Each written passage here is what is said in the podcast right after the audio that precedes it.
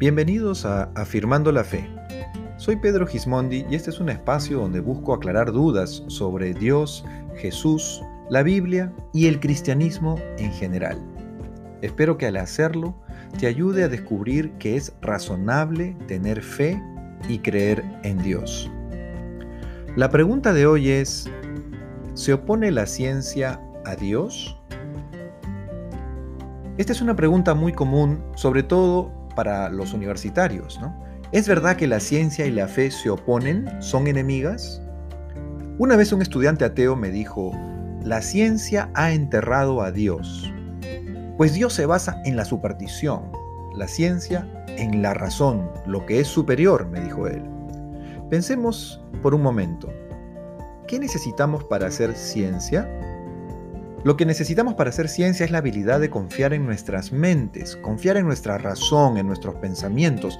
Si llegas a dudar de lo que está pasando en tu cerebro, que tus pensamientos son confiables, entonces no vas a poder hacer ciencia. Entonces permíteme hacer unas preguntas. Si el ateísmo es cierto, ¿qué es pensar? ¿Qué es la razón?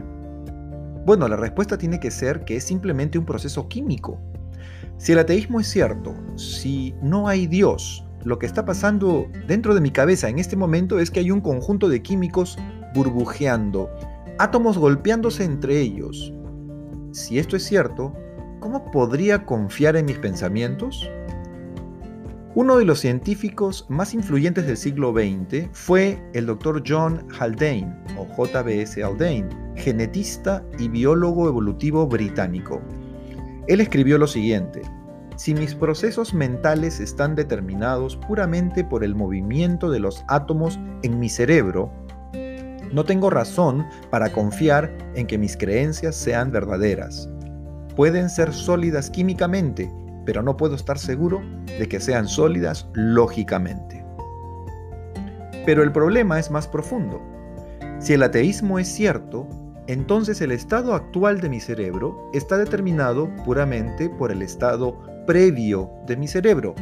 Es simplemente el resultado de una serie de procesos puramente físicos, puramente deterministas. Si alineamos en un salón mil fichas de dominó en el suelo delante de nosotros y golpeamos la primera ficha y esta golpea a la siguiente y a la siguiente y así sucesivamente, para cuando lleguemos a la milésima ficha de dominó, no tenemos de repente una razón o fiabilidad o verdad, simplemente tenemos un proceso determinista en camino. Lo mismo sería cierto sobre los cerebros. ¿Por qué podríamos confiar en los pensamientos que éste produce? Pero hay un último problema. Si el ateísmo es cierto, entonces nuestros cerebros son meramente el resultado de millones y millones de años de evolución no guiada impulsada no por un Dios que es un diseñador inteligente de pensamientos razonables, sino impulsado solo por la selección natural. Y la selección natural no está preocupada por la verdad, sino simplemente porque pueda sobrevivir y reproducirte. La filósofa atea Patricia Churchland escribió, Reducido a lo esencial, un sistema nervioso permite al organismo tener éxito en cuatro cosas básicas. Alimentarse, luchar, huir y reproducirse. La verdad, sea lo que sea, definitivamente se quedará al final.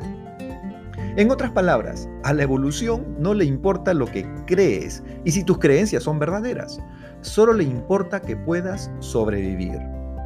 Entonces llegamos a esta conclusión. Si el ateísmo es cierto, no tienes una buena razón para confiar en tu cerebro. De hecho, si el ateísmo es cierto, tienes muy buenas razones para no confiar en él y dudar del contenido de tus pensamientos. Y así llegamos a una gran ironía. Si abrazas el ateísmo, si te deshaces de Dios, en el proceso también pierdes tu humanidad, la razón, el pensar y tu capacidad de hacer ciencia.